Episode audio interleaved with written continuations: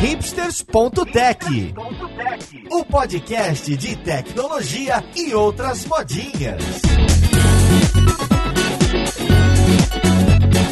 Olá, caríssimo ouvinte, seja muito bem-vindo a mais um episódio do seu podcast favorito. Meu nome é Paulo Silveira, esse aqui é o hipsters.tech e hoje a gente vai falar de programação pragmática, contar um pouco de toda a história por trás das lições que aprendemos com o Pragmatic Programmer, esse livro que trouxe muitos ensinamentos e as práticas que aparecem nele, no Passionate Programmer e outros livros que hoje são considerados canônicos. Então vamos lá podcast ver com quem que a gente vai discutir de boas práticas de código e do mundo da programação.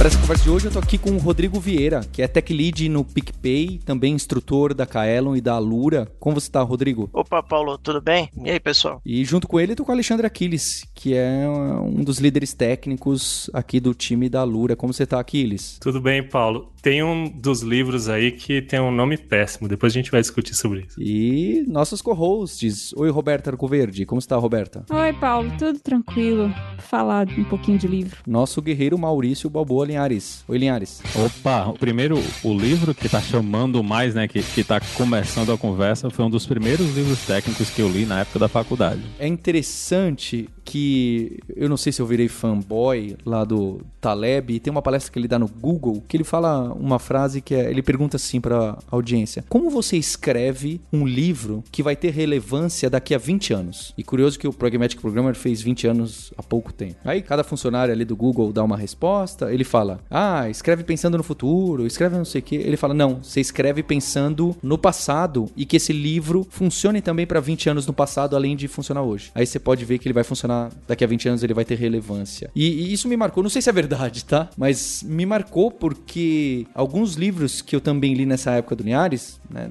do refactoring, do, do design patterns, que são datados em relação a os exemplos e a linguagem, mas que trouxeram conceitos e reforçam, né? O Mythical Man Month, que tem 40 e poucos anos e reverbera até hoje, é muito impressionante. Então, queria que vocês apresentassem um pouco, é, vocês que eu já vi que conhecem a história até do livro do Pragmatic Programmer, em português programador, programadora pragmática. De onde nasce isso? Como que tá organizado? E, e vocês podem entrar também nas práticas favoritas. Eu tenho, eu tenho uma que me marcou forte também, eu vou trazer. Que práticas são essas que vocês levam até hoje e mesmo para quem leu o livro recente? Bom, eu vou começar pela prática, na verdade, eu vou deixar a história para os meninos, mas primeiro eu queria dizer que esse de fato foi um livro que me influenciou muito. É engraçado como muitas das coisas que eu li, eu li em 2010. Eu acabei de, de achar aqui o, nas minhas anotações a, a, data da leitura. E tem coisas que nunca me deixaram, sabe? Que ficaram no, no, meu, no meu estado de prática como programadora mesmo, inclusive de vocabulário, mas muito também de internalizar como desenvolver e, e os passos para chegar em, em num bom processo de desenvolvimento, né? Acho que é por isso que ele é atemporal. Ele fala, ele se debruça pouco em técnica do ponto de vista de tecnologia, mas muito em técnica do ponto ponto de vista de processo. Eu gosto muito do programming by coincidence, né? De programar por coincidência. Para mim foi é uma das coisas que, que na época mais abriu assim minha cabeça para uma prática que a gente observa, mas a gente não, não sabe que nome dá e nem como explicar e nem por que, que ela é nociva, né? E no caso do livro, ele, ele fala evite programar por coincidência e ele define programação por coincidência como quando, sabe quando você escreve um código, cola um código e tá, funciona, ótimo, não sei por que funciona, mas funciona funciona, né? Eu, tipo, ah, eu vi que sempre que eu quiser escrever esse código para abrir arquivo, eu preciso adicionar essa linha de código aqui antes. Por quê? Não sei, porque se eu não puser dar erro, isso é uma,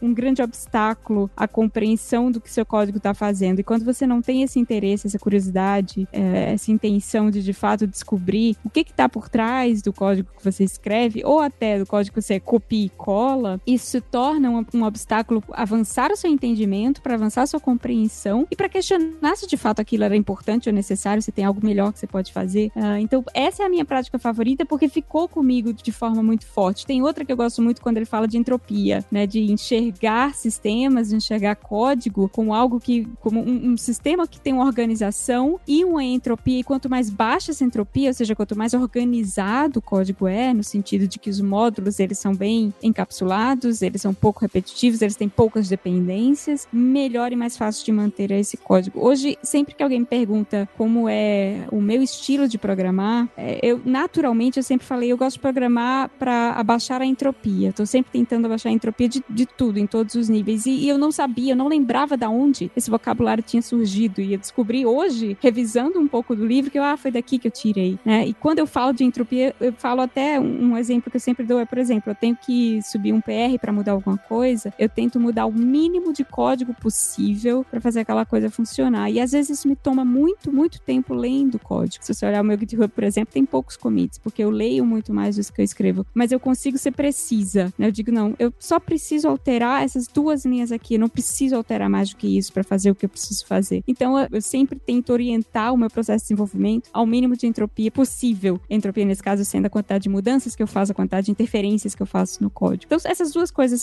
são as que ficaram mais para mim no livro, mas é um livro que me influenciou muito 10 anos atrás e que, mesmo relendo hoje, rapidamente dá para perceber que ele envelheceu muito bem. Ou seja, não envelheceu tanto assim, né? Não, gente, eu revisei hoje um pouquinho. né? Tem essa memória, não. Eu ia eu comentar, que... nem vou comentar. Ela falou tudo que eu tinha pensado. E eu li o livro esse o mês passado. Eu acho que uma das coisas que mais marcou para mim foi o capítulo 8, que é sobre projetos pragmáticos, né? Que ele é como se ele fizesse uma revisão de tudo que ele falou antes. Tudo isso acontecia do como é que isso vai acontecer no ambiente de uma equipe, né? E, e para mim, que estava na faculdade ainda, que estava fazendo, a gente fazia trabalho em grupo, né? Essas coisas, e era visível como a gente não seguia nenhuma dessas coisas e como era sempre desastroso o resultado final. A gente tava sempre lutando contra o relógio lá no último minuto para entregar um negócio que a gente, muitas vezes a gente passava por isso que a Roberta falou, que a gente não estava entendendo bem o que estava acontecendo, copiava e colava código e, e tentava na, na, reza, né? Você vai adicionando mais coisas para ver o, o, qual é o que funciona, porque a gente não estava prestando atenção nas outras coisas, né? Nas outras práticas. A gente começava o, o projeto, eles, eles falam muito da coisa do sapo, né? Que se você cozinha o sapo devagarinho, o sapo não percebe que ele está sendo cozinhado, né? Quando ele percebeu, ele já está cozinhado, já morreu. E no código era a mesma coisa. A gente começava o, o projeto e projeto de faculdade, né? A gente começava empolgado, mas depois que ia chegando perto, né, da hora, a gente começava a largar um pouquinho a qualidade, não tava mais prestando atenção do mesmo jeito, quando tava no final tava aquela maçaroca, que era difícil de todo mundo entender o que é que tava acontecendo. E isso foi uma coisa que me ajudou muito, ainda no, no finzinho da faculdade e depois no trabalho, a ter um pouco mais de preocupação com essas coisas, né, principalmente com testes automatizados, que na época que eu fiz faculdade não era um, uma coisa que se discutia muito, né, o, o meu professor na época, ele mostrou pra gente JUnity, mas a gente demorou, eu acho que a gente não, não tinha a visão da importância que aquilo era de verdade nas coisas, principalmente porque a gente escrevia coisas muito pequenas e não tinha noção de, da, da complexidade de todas essas coisas juntas. Foi um, um, dos primeiros livros que eu li na área e, do mesmo jeito da Roberta aí, foi um livro que eu carrego até hoje na, na memória e no jeito que eu programo e principalmente porque não, não é uma coisa, ele não era um, um livro isolado, né? O, o Pragmatic Programmer, ele é um livro que sai junto daquelas pessoas ali do movimento ágil, do início do movimento ágil, né? Muita coisa que você vê ali são coisas que são partes de Extreme Programming, que também estava pegando fogo ali no, nos anos 90. Tem essa coisa de ter muito essas práticas técnicas, de coisas que você tem que se preocupar com o código, que a gente não viu em outros modelos de desenvolvimento, né? Que eles eram muito mais gerenciais do que em termos de práticas de engenharia.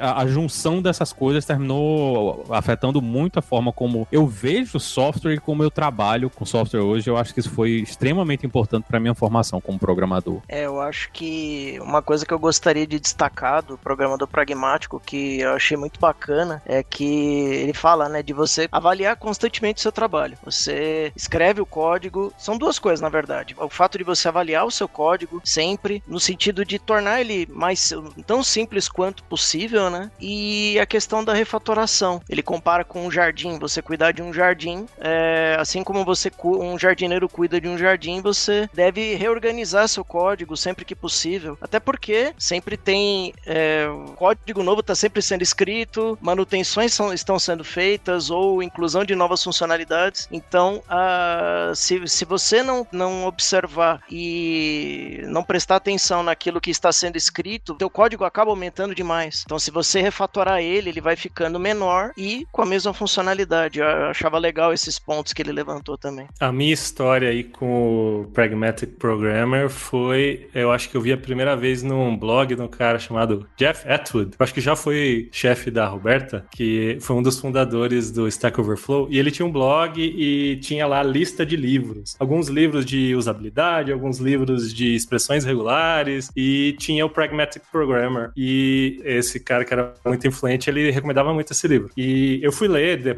dali uns três anos, sei lá. Uma das coisas que eu lembro que eu não entendi era o, uma prática lá que era um tal de Blackboard. Uma coisa meio misteriosa de coordenar workflow e tal. E é engraçado que hoje isso tá mais em voga e tem o nome de Event Driven Architecture. E assim, é um livro de 99, né? E ele teve uma edição de 20 anos em 2019 e eu fui ver a, o, a nova edição e essa coisa do Blackboard eles citam o Kafka, é, Nats, que é um middleware aí, open source. Então eu passei a entender. Eles não davam exemplo do que, que seria uma arquitetura de Blackboard, alguma coisa do gênero, e eles passaram a, a mostrar. Mas tem uma, uma prática que eu acho que é muito repetida por aí. Sempre a gente encontra essa ideia em qualquer livro de qualidade de código e de engenharia de software, que é o Don't Repeat Yourself, que foram os pragmatic programmers que cunharam esse termo, né? Que é aquela ideia de evitar duplicação, triplicação, multiplicação do mesmo código, né? Eu busquei aqui como que eles colocaram e é tipo assim, todo pedaço de conhecimento deve ter uma única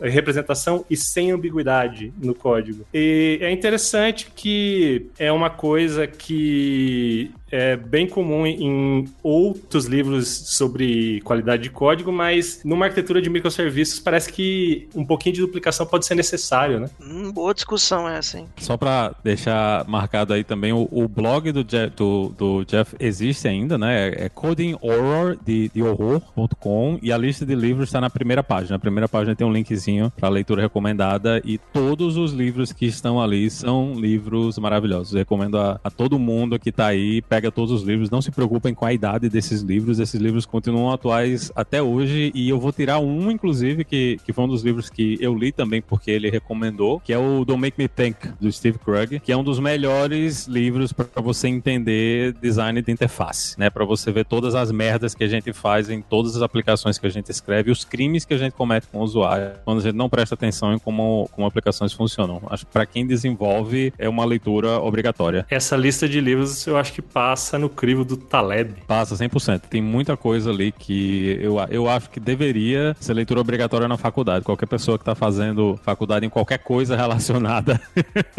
à computação devia ler todos esses livros, porque eles são muito bons, né? E tem muita coisa que é, inclusive, histórica, né? Não, não somente em, em, por causa das técnicas e das coisas que você vai ver, mas também pela história da computação, né? O que a gente pode aprender pelo que as pessoas fizeram no passado e como é que essas decisões do passado, né, afetam a gente ainda hoje, porque tudo que a gente usa é velho. Os processadores que a gente usa já tem mais de 50 anos de idade, então tem muita decisão que foi tomada aí há, há 20, 30, 40 anos atrás que afeta a gente e o trabalho da gente até hoje. É, como dizia o Uncle Bob, ele trocou o computador dele de quando ele começou a programar, ele programava no computador do tamanho de uma geladeira. Hoje ele programa num computador que estava no colo dele e o que que ele está fazendo? Escrevendo as mesmas instruções if, for, while que ele escrevia 40 anos atrás. Muita coisa mudou, muita coisa não mudou. Eu achei o exemplo desse Blackboard aí que, que eles colocou exatamente, uh, linkou bem com, com, o que o Taleb falou. Eles escreveram há 20 anos e era exatamente disso que ele estava falando e ele só colocou exemplos. Isso aí que hoje em dia vocês fazem e tem frameworks prontos para isso, era disso que eu estava falando há 20 anos atrás, porque nas últimas décadas, de 20 anos anos atrás já aparecia. É óbvio que eles deviam fazer todo mundo no, no cowboy lá. Era talvez daqueles tíbicos Não, da vida. não, não era, não era- não era muito cowboy, não, gente. Isso aí era uma, é uma coisa que, mais uma vez, né? É uma das coisas que a gente, que a gente comenta muito. Tudo vem de Small Talk. A realidade é que a- essa galera toda, né? Principalmente esse pessoal do movimento ágil, era a galera do Small Talk ali nos anos 80. E essas coisas existiam dentro do, do Small Talk. Tinha uma implementação em Java, que era o, o Java Spaces, que a ideia era que você definisse. Porque eles não estavam no ambiente de nuvem de milhares de computadores que a gente tem hoje, né? Eles estavam. Isso era muito a visão da programação cliente-servidor. Então, era como se você definisse uma instrução em tipo um SQL de objeto e ele ia notificar você quando tivessem mudanças nesses objetos ou quando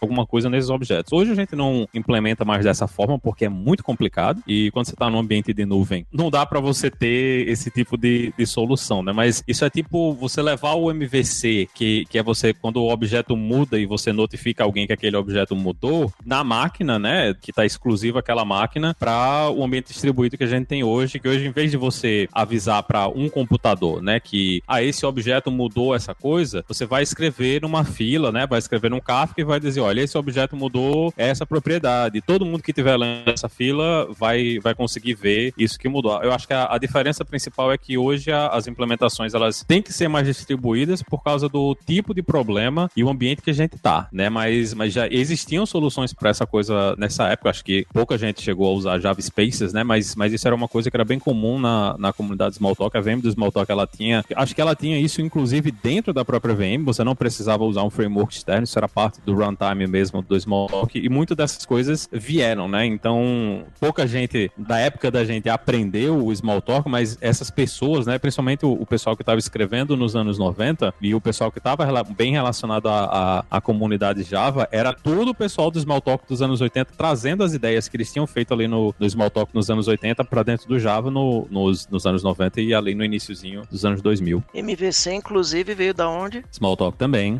Maltalk também.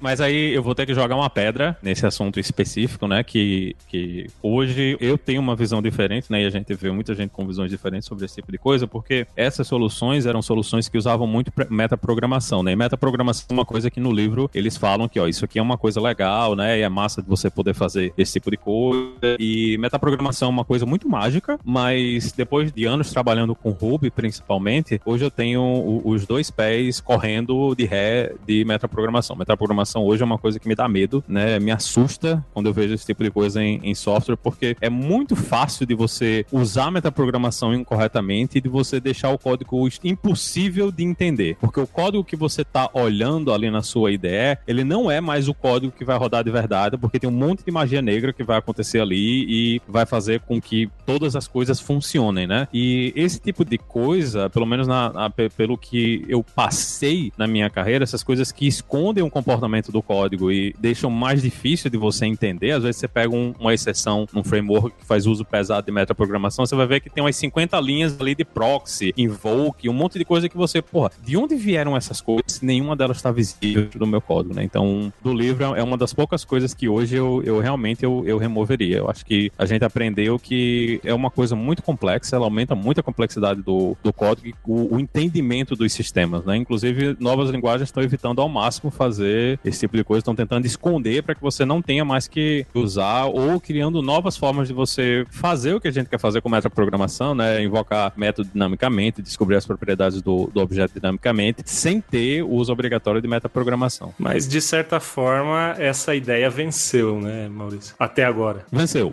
Mas uma das coisas, o, o- você, você vai ver, principalmente na comunidade Ruby e, e o pessoal que trabalha com Rails, tem um movimento forte contra essas coisas, né? Principalmente coisas mágicas como ganchos e, e callbacks que executam código por debaixo dos panos para fazer, porque chega um momento que é impossível você entender o que é que tá acontecendo com o código ali, porque tem um monte de coisa e uma coisa quebra e você fica sem entender por que, é que essa coisa quebrou, onde foi que essa coisa quebrou. Então tá começando, é uma coisa que volta para o que aconteceu no Java ali no- nos anos 2000, que eram os pojos, né? Que era o, o plain old Java Object, que era um objeto Java que não tinha nada, não tinha framework, não tinha dependência, não tinha nada. E a gente viu isso acontecer dentro da comunidade Ruby tem um framework que é só nesse estilo, né? Que é o, o Trailblazer. E eu acho que tem muita gente que tá vendo esse tipo de coisa. E se você vê, por exemplo, na comunidade Go, o pessoal é quase 100% da galera é contra o uso de metaprogramação. Eles estão preferindo usar geradores de códigos, outras coisas, para não ter que fazer uso de metaprogramação, porque todo mundo se queimou ali dentro do Java ou, ou do Ruby com essas coisas. E, e eu acho que é, é legal, é uma solução interessante, mas ela, eu acho que na maior parte das vezes ela termina adicionando uma complexidade meio desnecessária para os projetos. É, parece que também eu acho que tem uma afeta um pouco o fato do Go ter um ahead of time compile, né, uma compilação mais clássica aí que gera um executável, né? Então talvez metaprogramação piore um pouco essa compilação. É, mas tá lá ainda. Tem proxy, dá para chamar método, dá para acessar funções, dá para fazer tudo que você faria, quase tudo praticamente que você faria numa, numa aplicação em Java, mas o pessoal evita. O pessoal evita fortemente fazer uso disso aí. É, uma coisa interessante, né, que o primeiro livro Pragmatic Programmer, publicado lá em 99, ele foi publicado numa dessas grandes editoras, né, que é a Edson Wesley. Só que aí o Andy Hunt e o David Thomas, eles eles criaram a própria editora. E aí eu tava olhando aqui qual que é o primeiro livro que eles publicaram. Na verdade, eles publicaram três livros. E aí tem um que é o Pragmatic Version Control com CVS. Isso aí ficou um pouco datado, né? A outra coisa era Unit Testing com JUnit. E o outro livro era Pragmatic Automation, Project Automation. Eu acho que usava Ant. Eu lembro de ter lido esse do Project Automation. Mas é, é, eles, tipo, tinha o Pragmatic Programmer que dava uma visão geral das possibilidades, e tinha os livros que aprofundavam, né? Que eles criaram a própria editora e publicaram esses livros, que era de controle de versão, teste de unidade e de automação de projetos, automação de build na época. Né? E publicaram também o, o Programming Ruby, né? Que foi, foi um dos. Também tá, tá na minha lista de um dos primeiros livros que eu comprei. E eles são, são talvez um, um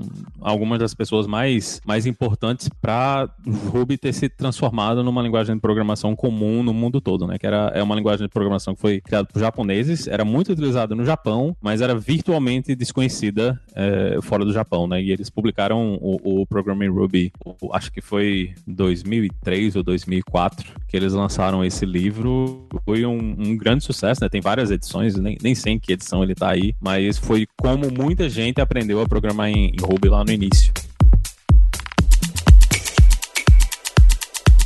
Uma coisa que tem no livro também é aquela ideia que eu acho que o pessoal já deve ter ouvido falar de aprender uma linguagem nova por ano, né? E o que, que vocês acham disso? Eu não sei se é uma boa ideia, porque será que eu aprendo só a sintaxe de uma nova linguagem? É, eu não demoro para conseguir aprender uma linguagem? Acho que tem, inclusive, aquele. Eles lançaram aqueles sete linguagens em sete semanas, sete bancos de dados em sete semanas. Eu acho que como uma, um, uma prática exploratória, para você ter conhecimento de que aquelas ferramentas ferramentas existem e que um dia talvez possa ser sua escolha e aí você vai se aprofundar, para mim faz sentido. Agora, se aprender sete linguagens em sete semanas, você sabe muito bem que isso não existe, né? É. Isso tá me lembrando aqueles livros Aprenda, coloque aqui sua tecnologia em 21 dias. Exato, é, ou algo similar, que aí tem aquele texto do Peter Norvig que eu sempre cito, que ele fala que você aprende uma linguagem em 10 anos. Esse texto é muito bom. É muito legal. Eu escrevi uma, fiz uma traduçãozinha de um pedacinho, tá? Nos artigos da Lura, vou deixar aqui. É um artigo muito bacana. Mas como exploração e você aprender uma nova um ano para expandir a cabeça e etc. Outros paradigmas. Outros né? paradigmas. O complicado é aquela vontade nossa de. Apre... Opa, aprendi essa, gostei, tô aqui há três meses, já sei. Tem esse projeto aqui na empresa? Eu acho que dá para colocar aqui. Então esse é o, o perigo da paixão de da gente sair enfiando. Mas é claro que é, se você pode, é mais do que interessante você explorar o,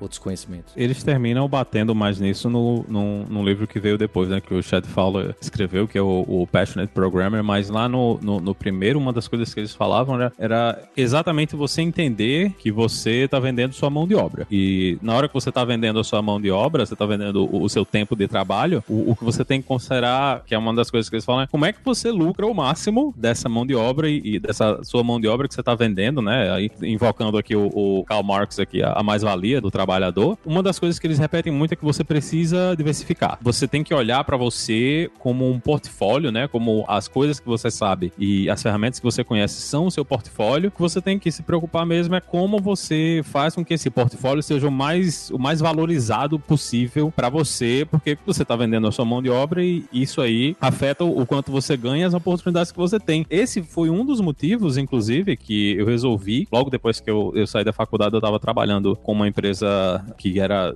puramente Java, né? Mas logo quando eu comecei a trabalhar, eu vi que tava começando o burburinho dessa coisa de Ruby, Ruby, Ruby. Tinha o pessoal do Guji lá, que era o, o grupo de usuários Java que o, o Paulo Guilherme e o Rafael tinham fundado. Muita gente, né? E gente assim que a gente respeitava, que eram assim, os caras que eram os gurus do Java na época. Todo mundo falando de Ruby e eu olhei assim, eu tinha lido o livro e disse, porra, vou investir nesse negócio. Investi, aprendi a programar em Ruby, comecei a escrever aplicações com Ruby on Rails e um ano depois de, de formado na faculdade, comecei a trabalhar para uma empresa de fora do Brasil, recebendo em dólar, né? Bem mais do que eu recebia quando eu estava trabalhando com Java, porque eu pensei nessa coisa, eu tinha visto isso no livro que eles falavam, você tem que investir, procurar tecnologias assim sendo que vão ter menos mão de obra e vão pagar mais por elas e para mim deu muito certo. Essa é uma das memórias, assim, é uma das coisas que me marcou porque eu sempre fiquei com isso na cabeça de que eu tô vendendo a minha mão de obra, eu preciso diversificar o meu conhecimento, investir em coisas que são interessantes, né? São novas e tem risco,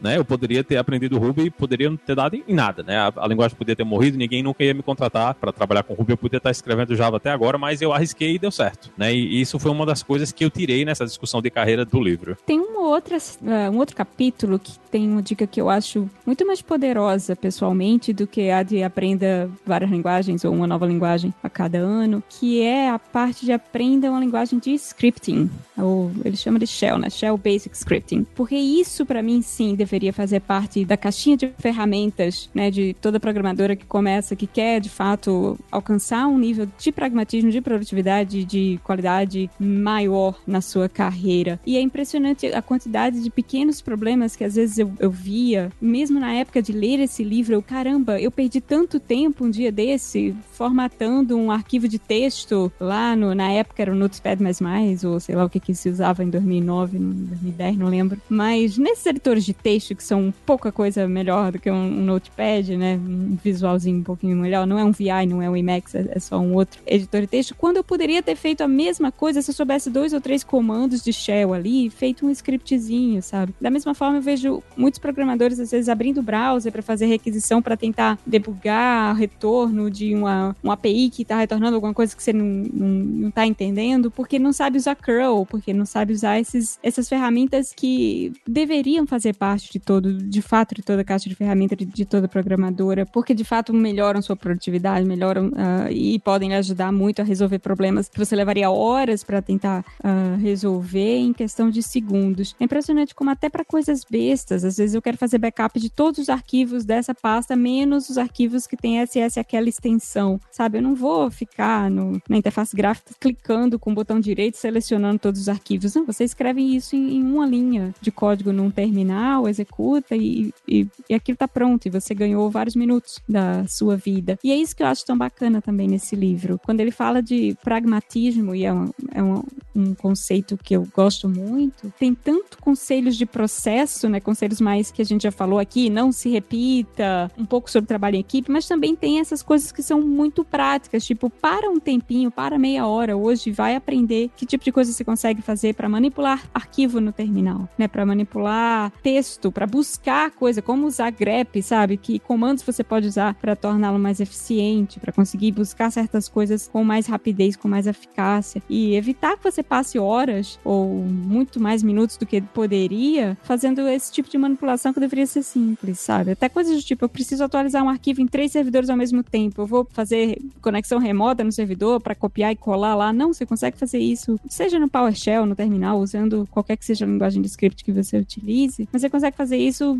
de forma muito mais prática e muito mais simples se você tiver esse conhecimento básico de scripts de shell. Então, essa foi uma dica que também mudou muito a forma como eu trabalho, como eu programo. Assim, eu lembro que desde essa época eu comecei a, vou dar uma olhada em Bash, vou dar uma olhada em coisas que eu não usava, porque eu não sou uma programadora de terminal, eu gosto das minhas interfaces visuais, né? Mas conhecer essas coisas, saber que elas existem, saber como usá-las, podem ser um grande trunfo para fazer um monte de coisa mais rápido. É, eu lembro quando eu comecei a estudar Tomcat ainda, quando eu tava começando a programar, e uma coisa que me chamou muito a atenção, até puxando um pouco do que a Roberta falou, foi quando eu descobri que tinha scripts lá dentro, que, que scripts shell lá dentro. Para você subir o Tomcat, para você derrubar o Tomcat, ué, mas ele não é 100% Java? Não, ele tem ali o script que faz o Tomcat subir, que derruba o Tomcat, que você configura ele, etc e tal. É, daí pra frente eu falei, não, não é só a linguagem de programação em si, é importante entender também como programar utilizando a linguagem que, digamos, o sistema operacional entende. E outra coisa nessa linha também do que a Roberta falou é automatizar, né? Que você nunca deve fazer a mesma coisa manualmente duas vezes. Por mais que no passado a gente dava nome aos servidores que a gente tinha, né? Mas dava para ver que o pessoal que já estava preocupado em automatizar ali do início, de entrar dentro da máquina e, e fazer alteração de arquivo, né? Escrever um scriptzinho para fazer setup dos servidores, essas pessoas já eram muito mais produtivas do que o resto do pessoal que tentava fazer tudo na mão, instalava os pacotes manualmente. O pessoal que escrevia o scriptzinho que fazia isso e montava a máquina todinha, eles já estavam muito mais avançados e conseguiam entregar bem mais, porque eles não faziam o mesmo trabalho manual duas vezes. Né? Eles escreviam um códigozinho, faziam um scriptzinho lá, e quando tinha que fazer o setup da máquina, era só rodar o script e ele fazia o setup todinho. E, e hoje a gente tem mais ferramenta para fazer isso, né? Tem dezenas de ferramentas de, de gestão de infraestrutura para a gente usar hoje, mas eu ainda vejo muita gente não usando essas coisas, né? Ainda tem muita gente que cria, cria os recursos na nuvem diretamente na mão, em vez de estar tá usando um Terraform da vida, tá operando o servidor manualmente, em vez de usar um negócio como Kubernetes ou usar Chef ou Ansible para controlar a máquina. Então, tem muita coisa que a gente tem que parar para pensar que na hora que você está programando é que qualquer coisa que você teve que fazer na mão duas vezes, provavelmente é melhor você escrever código para fazer isso aí de forma automatizada, para você não ter que ficar fazendo isso manualmente. Isso é uma coisa que eles batem muito no, no livro também, né? Tem, você tem que estar tá automatizando e, e melhorando essas coisas, porque isso facilita demais a sua vida no longo prazo. Eu tô vendo aqui todos os itens do Programmatic Programmer, que incrível, né? Eu, eu confesso que eu não lembrava. Mas como pode alguém ter escrito isso há 22 anos, tá tão focado em, em teste, refatoração, antes do manifesto ágil, na época que Extreme Programming ainda era coisa das crianças, não é? Impressionante como ele coloca tudo isso de automação. Eu acho que eles estavam no olho do furacão também. É, eu acho, é, é com certeza. Acho, acho que inclusive o David Thomas, os dois assinam o manifesto ágil. É, os dois são as mesmas pessoas. Essa galera tava toda trabalhando mais ou menos junto essa galera que se reuniu para escrever o Manifesto Ágil eram todos amigos, era toda uma patotinha, né? Então eles já tinham essas coisas, eles muitos deles trabalharam juntos fisicamente, né, no mesmo lugar. O Kent Beck fez pair programming com alguns desses caras, então era um, um grupo que estava realmente todo mundo junto ali.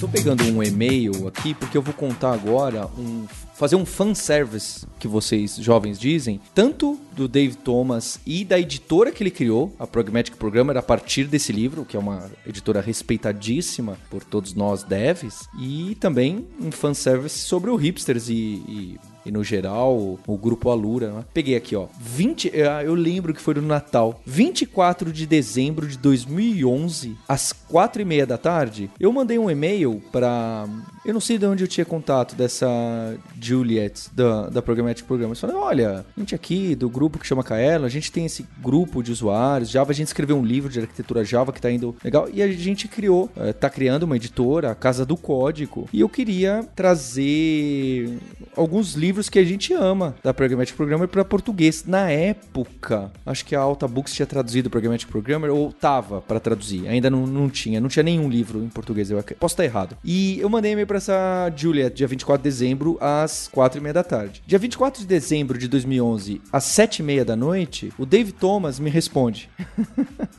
Paulo, olha, a, a Julieta passou, Juliet passou o seu e-mail, a gente quer assim, olha, vamos fazer assim, você vem aqui, faz isso, dá uma olhada nessa ideia de contrato que funciona, me fala quais são os livros e etc. Bem, e assim começou. A gente traduziu é, alguns livros lá na Casa do Código, tem alguns lá até hoje. O Passionate Programmer, que a gente traduziu como programador apaixonado, e algumas pessoas com razão criticam o título, porque não é bem isso. E passados quatro anos de, desse relacionamento, em 3 de janeiro de 2016, é, o David Thomas e eu gostamos de trabalhar ali no, no final do ano, né? Mandei um e e-mail para ele falando: olha só, a gente traduziu esses livros de vocês, só que agora a gente tem muitos livros legais aqui também na Casa do Código. Vocês não querem alguns desses livros? A gente queria publicar como sendo da Pragmatic Programmer, né? Algo bold, vamos dizer assim, no mínimo audacioso para a molecada escrever lá pro pessoal, né, do Manifesto Ágil. Então o David Thomas me responde: Paulo, por favor, tenho muito interesse. É, você já tem alguns em inglês que eu posso dar uma olhada? Quais? E conversa foi,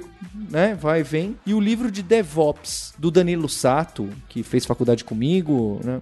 Em computação. Hoje ele acho que ele é principal na ThoughtWorks. Ele vai virar uma estátua na ThoughtWorks. Ele tá, acho que há quase 20 anos na ThoughtWorks. E, e o livro dele foi publicado, A Casa do Código, Programmatic Programmer em inglês. Então eu tenho muito orgulho é, desse caso, que também é, de alguma forma, um caso meu em, em negócios e tecnologia, né? uma mistura de tudo, que aconteceu tudo isso a partir de eu ter gostado muito dessa editora e desse livro 20 anos atrás. Né? Acho que eu li não tanto tempo atrás. Valeu a história? Muito legal. Quem é chique é outra coisa, né? É. Esse livro, Programador Apaixonado, até o nome em inglês é, é ruim, né? Que é Passionate Programmer. Porque paixão é tem aquela raiz patos, né? Que paixão e é patologia, como se a paixão fosse uma doença, né? Que cega a pessoa e tal. Então, o programador apaixonado seria aquele que fica cego pelo amor pela tecnologia e pela paixão pela tecnologia. Não, e o, Então, pior, e o pior é que você começa a ler o livro, você vê que o, a forma com que o Chad Fowler fala, ele é bem frio, assim, ele não tem nada de apaixonado. né? ele, é. ele, ele fala né, de- sobre é, como você estudar tecnologias, como você trabalhar suas horas durante eh, o número de horas que você deve trabalhar, as lingua como você deve escolher as linguagens que você deve aprender, e nada de apaixonante nisso, assim, ele não tem nada de. Você, você pega pelo título, você pensa que ele vai florear o assunto, e não é bem isso. Eu costumo dizer, até comparando com o Pragmatic Programming, Programmer, penso assim, que o Programador Apaixonado, ele é um livro mais assim, pra carreira toda do desenvolvedor, assim. É que ela, ele tenta, né, ajudar, ele sugere algumas coisas que ajudam a carreira do desenvolvedor, assim, praticamente a carreira inteira. O Pragmatic Programmer, ele tá mais no dia a dia do desenvolvedor, ele te dá algumas dicas ali pro dia a dia, para aquilo que você faz ali normalmente e tal. Curiosamente, eu achei o Passionate Programmer um livro bem aquém, bem ruim, assim. É, Eu gosto muito do Pragmatic Programmer, mas eu gostei tão pouco do Passionate Programmer que eu tenho uma conta no Goodreads, né, pra, pra meio que tentar acompanhar as minhas leituras e ter um histórico. Foi lá que eu vi que eu li o Pragmatic em 2010. E eu gostei tão pouco do Passionate Programmer que ele foi um dos únicos três livros ao qual eu me dei o trabalho de escrever uma review criticando. Eu nunca escrevo review, eu só coloco as estrelinhas se eu gostei ou não pra, pra mim mesmo, pra lembrar. Esse eu sentei pra escrever, porque eu disse, não, não é, não é possível. Não, Que isso, Roberto? É, de tão ruim que eu achei. Eu, eu, mas deixa eu, deixa eu me explicar, porque eu sei que é, pode ser uma, uma opinião difícil. É, também não é, não vou dizer também que é um livro inútil, não é um livro inútil. Ele tem muitas dicas de carreira mesmo, como o Rodrigo falou, e o Maurício falou também, essa coisa de escolha a tecnologia que tá na moda, porque provavelmente, né, porque as pessoas, as empresas vão começar a procurar e você vai ser um profissional mais raro e, portanto, vai aumentar seu passe e tal. Mas ele, eu tenho uma dificuldade muito grande com a retórica narcisista do livro. Eu acho que ele é um livro muito autocentrado. O autor escreve muito sobre ele. Talvez seja uma questão das referências que ele tinha, né? Mas em alguns momentos a escrita ela é tão egocêntrica e, e- e me deixou tão desconfortável porque ele começa a reclamar, por exemplo, de, de colegas de trabalho que ele já teve no passado, de uma forma quase infantil, sabe?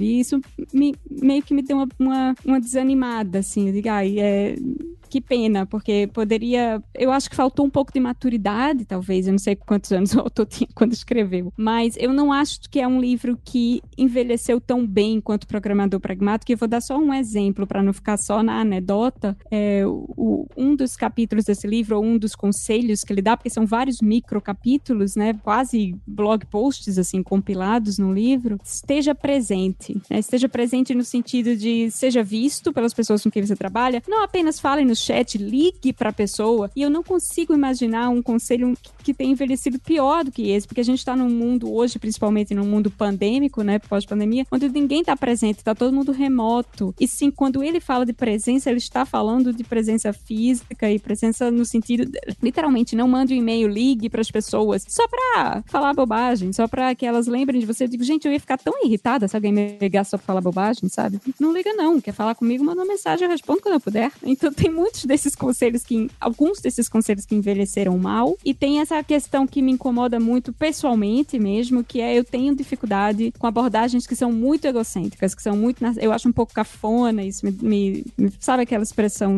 roll your eyes, sabe? Eu fico rolando os olhos tantas que parece que eles vão sair da órbita. É, é mais ou menos isso que me causou o livro. Acho que por isso que eu tive um pouco mais de dificuldade de ler sem paixão, né? Engraçado. É um livro sobre passionate programmer e, e me, de fato ele me causou muitas emoções, só que nenhuma muito boa. Eu acho interessante você falar dessa coisa de ser egocêntrico, né? Porque com certeza é um testemunho pessoal do autor lá da carreira dele, de dicas que ele daria para outras pessoas falando de si próprio. Mas o, eu acho que o, o livro tem uma pegada meio budista e eu acho que o autor ele foi para Índia, aprendeu hindi, trabalhou na Índia e ele fala isso lá, né? E ele tem essa pegada do esteja presente, que eu acho que tem isso de fato, né? De ficar enchendo o saco dos outros, mas também tem de estar onde você está, sabe? Tipo, porque, por exemplo, tem é, no, no próprio Passionate Programmer tem essa história do portfólio, né? De você escolher algo arriscado e a sua vaca leiteira. É a vaca leiteira do dia a dia e você pode vir a colher frutos de algo mais arriscado. Só que isso pode levar a você desdenhar do seu trabalho atual e isso é ruim, né? Então, uma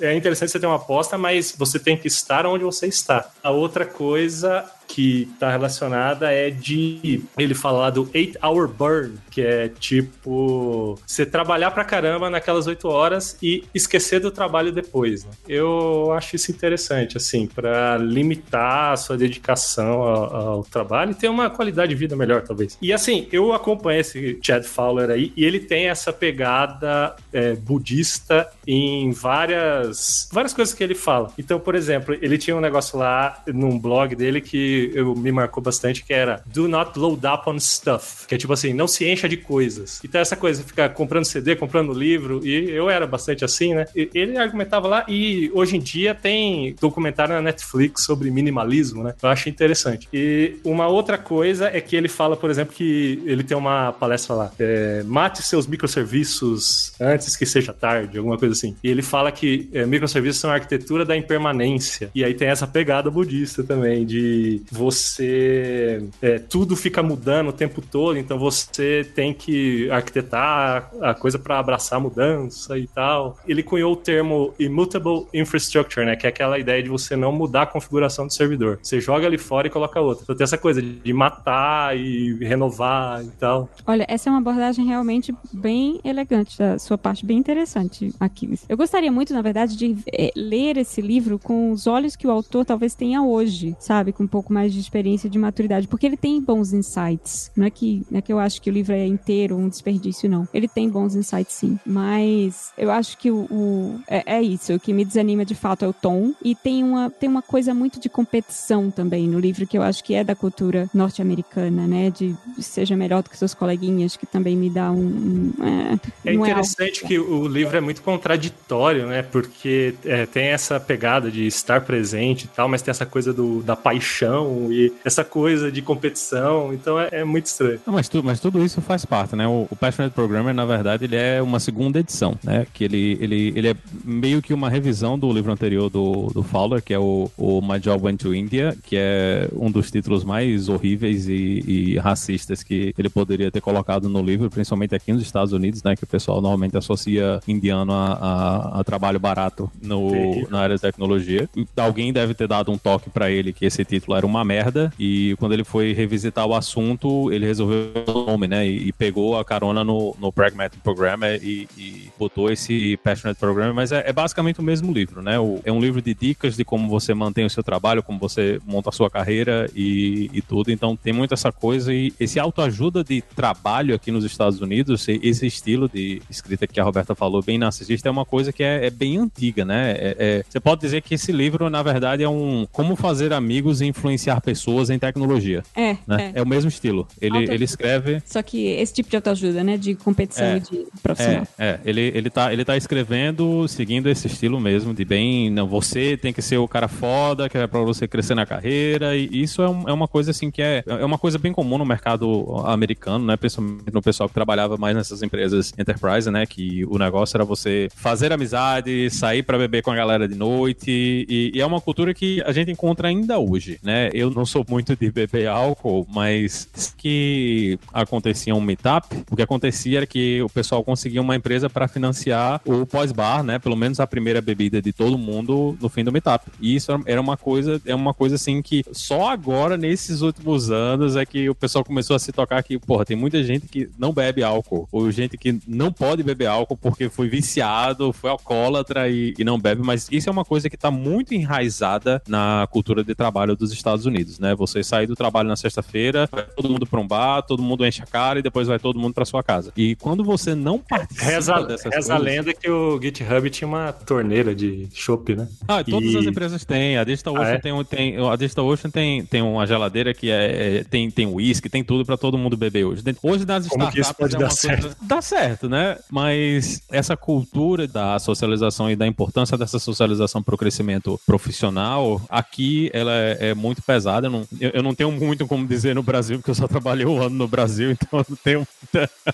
experiência no mercado de trabalho no Brasil, mas é, é uma coisa que aqui, ainda hoje, é uma coisa real. Né? É, isso faz parte de como as pessoas trabalham, das expectativas do, do seu trabalho, do que é que você tem que fazer, e é difícil de você fugir, mas eu, eu acho que o, o livro, o, o livro para mim, apesar dos pesares, né, principalmente porque eu vi o, o livro anterior, eu, eu acho que ele tem conteúdos importantes nessa questão que foi falado de construção de carreira, e foi um dos livros que me convenceu a eu me preocupar um pouco mais com como as pessoas me viam, né? Com, em produzir conteúdo, participar de fóruns e ir para eventos para fazer mais networking, né? Não só o evento de você estar tá lá e, e, ver palestra. E, e, então eu acho que para o meu trabalho, para o meu crescimento profissional, ele terminou sendo interessante porque não parecia na época que isso era uma coisa natural, né? Não, não se discutia muito esse tipo de coisa e essa coisa de você. Ele tem até um, um capítulo, né? O, o Remarkability, que é falando sobre isso aí, como é que você vai chamar a atenção e, e como é que você cresce dentro da comunidade. E no fim das contas, para minha carreira pessoal, foi uma coisa muito importante, né? Investir nesse tipo de coisa, escrever no blog, participar do projeto open source, de estar em fóruns, né? Para mim terminou sendo, sendo uma coisa legal. Foi mal, gente, não queria ter criticado tão.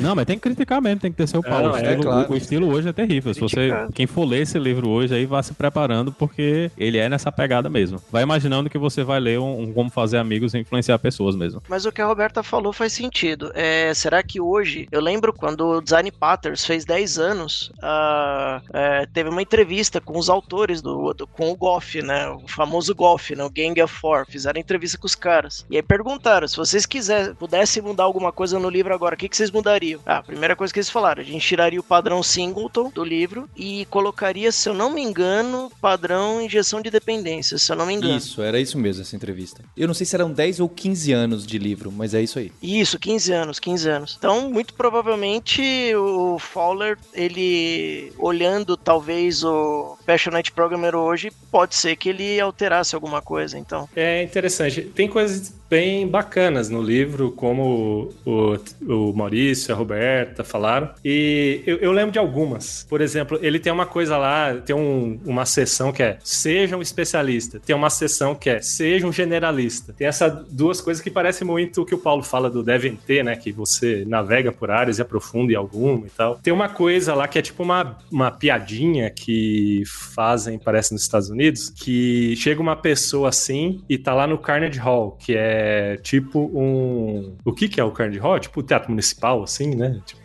toca, as pessoas tocam lá. E É, é, uma, casa coisa- de show, é uma casa de show. Mas tipo assim, de violinistas e coisa que a pessoa precisa, fica anos treinando, né? De orquestra. É, não só de orquestra, mas é, é mais ou Uma menos isso aí. super preparada. Aí é como se fosse um turista é, chegando perto do Carnegie Hall, e aí vem um violinista é, vindo assim. Aí o turista pergunta: Como é que tá meio perdido, né? Fala: Como é que faz pra eu chegar no Carnegie Hall? E aí o violinista responde: Pratique, pratique, pratique. Eu acho que é um- uma boa dica, né? A gente precisa de, fato praticar. Indo na- no que você tava falando, Aquiles, é, a gente meio que só. Não que a gente só esteja criticando o Passionate Programming, mas tem coisas boas. Ele fala, principalmente para quem tá começando, né? A pessoa, o programador, ele aprende uma tecnologia, aprende outra, aprende outra, e aí ele começa a sentir um pouco mais de confiança em várias situações. E de repente, é, ele vai conversar com o cliente, né? Com o cara que precisa do software que ele vai escrever, e ele acha que ele vai conseguir conversar numa boa, porque afinal ele conhece Java, ele conhece, é, conhece Go, ou ele conhece Python, ou ele conhece o último framework da moda. Só que assim, o cliente não tá nem um pouco preocupado com o framework que você conhece, com a linguagem de programação que você conhece, com a solução que você vai implementar. Ele tá preocupado, é, ou melhor dizendo, ele está preocupado com a solução que você vai escrever para ele, que funcione, que não debugue e que se tiver algum problema que seja corrigido rapidamente. Que é, o, é, e o livro cita isso, né? Eu acho bacana, principalmente para quem tá começando. E Eu acho que tem muita coisa também de entendimento de o que é que é o trabalho, né? E, e como é que você vai se vender para a empresa, como é que você vai descobrir a sua posição dentro do mercado, né? Como é que você se desenvolve dentro do mercado. Acho que e, é- e é uma coisa assim que normalmente a gente não, não vê na formação comum, né? Quando você vai para a universidade ou quando você está fazendo cursos, o pessoal não discute muito esse tipo de coisa e, e eles falam bem disso aí. Ele, ele discute bem isso aí no livro. Esses dois livros, eles têm uma coisa que acho que a gente tá dando cada vez mais importância, que é a postura do programador como profissional. Como ele trabalha como profissional e não preocupado com talvez o lado técnico, mas com o lado dele profissional mesmo. Como ele interagir com as pessoas, como ele trabalhar com a sua equipe. Tanto que hum, acho que o, o Pragmatic Programmer tem um pouco de código, mas o Passionate Programmer não tem nada de código. É um livro para programadores que não tem código, mas me- o que não torna ele menos importante ou ruim ou coisa assim. Pelo contrário, são dicas valiosas para todo programador, tanto um livro quanto outro. Acho que você ouvinte percebeu que se não leu, deve ler Pragmatic Programmer, que é realmente uma grande marca, porque é aqueles famosos livros que você lê e você fala, nossa, eu já fazia isso mais ou menos e achava que ninguém tinha percebido. E, sabe, é que nem quando você bate a primeira vez em Pattern, você fala, ué, mas eu já fazia algo assim, tinha nome? Então, acho que realmente se torna uma leitura indispensável em muitos sentidos. A gente vai deixar aqui as referências para os livros também, para casa do código que a gente colocou. Fica aqui o agradecimento a esses programadores e programadoras pragmáticos aqui, o Rodrigo, a Roberta, o Linhares e o Aquiles. E em especial para você, agradecer seu download, a audiência, as cinco estrelinhas e relembrar que temos um compromisso na próxima terça-feira. Antes, não esqueça de compartilhar esse episódio com a- aquele dev, aquela pessoa que programa que tá faltando alguma dessas práticas. Ou não, né, Linhares? Fica meio feio a gente fazer isso. Vai ser muito que nem o chat de falta. Mas é sempre bom dar livro de programação de presente para programador, viu? Isso aí eu recomendo. Então é isso. Hipsters, abraços. Tchau. Se você quer mergulhar ainda mais nesse universo de nerds, hipsters e devs, eu tenho uma dica para você. Inscreva-se totalmente gratuito na newsletter Imersão Aprendizagem e Tecnologia. Fica lá em alura.com.br barra imersão e sou eu mesmo, Paulo Silveira, CEO da Alura, que escrevo fazendo reflexões sobre o mercado de trabalho, tecnologia e tudo o que está acontecendo. E é muito bom para gente que ama tecnologia e quer se aprofundar numa área, mas também quer navegar em outras áreas relacionadas, o que a gente chama do profissional em T, do dev em T. Tô te esperando nessa newsletter. Você ouviu o hipsters.tech, produção e oferecimento alura.com.br, cursos online de tecnologia e Kaelon, ensino e inovação.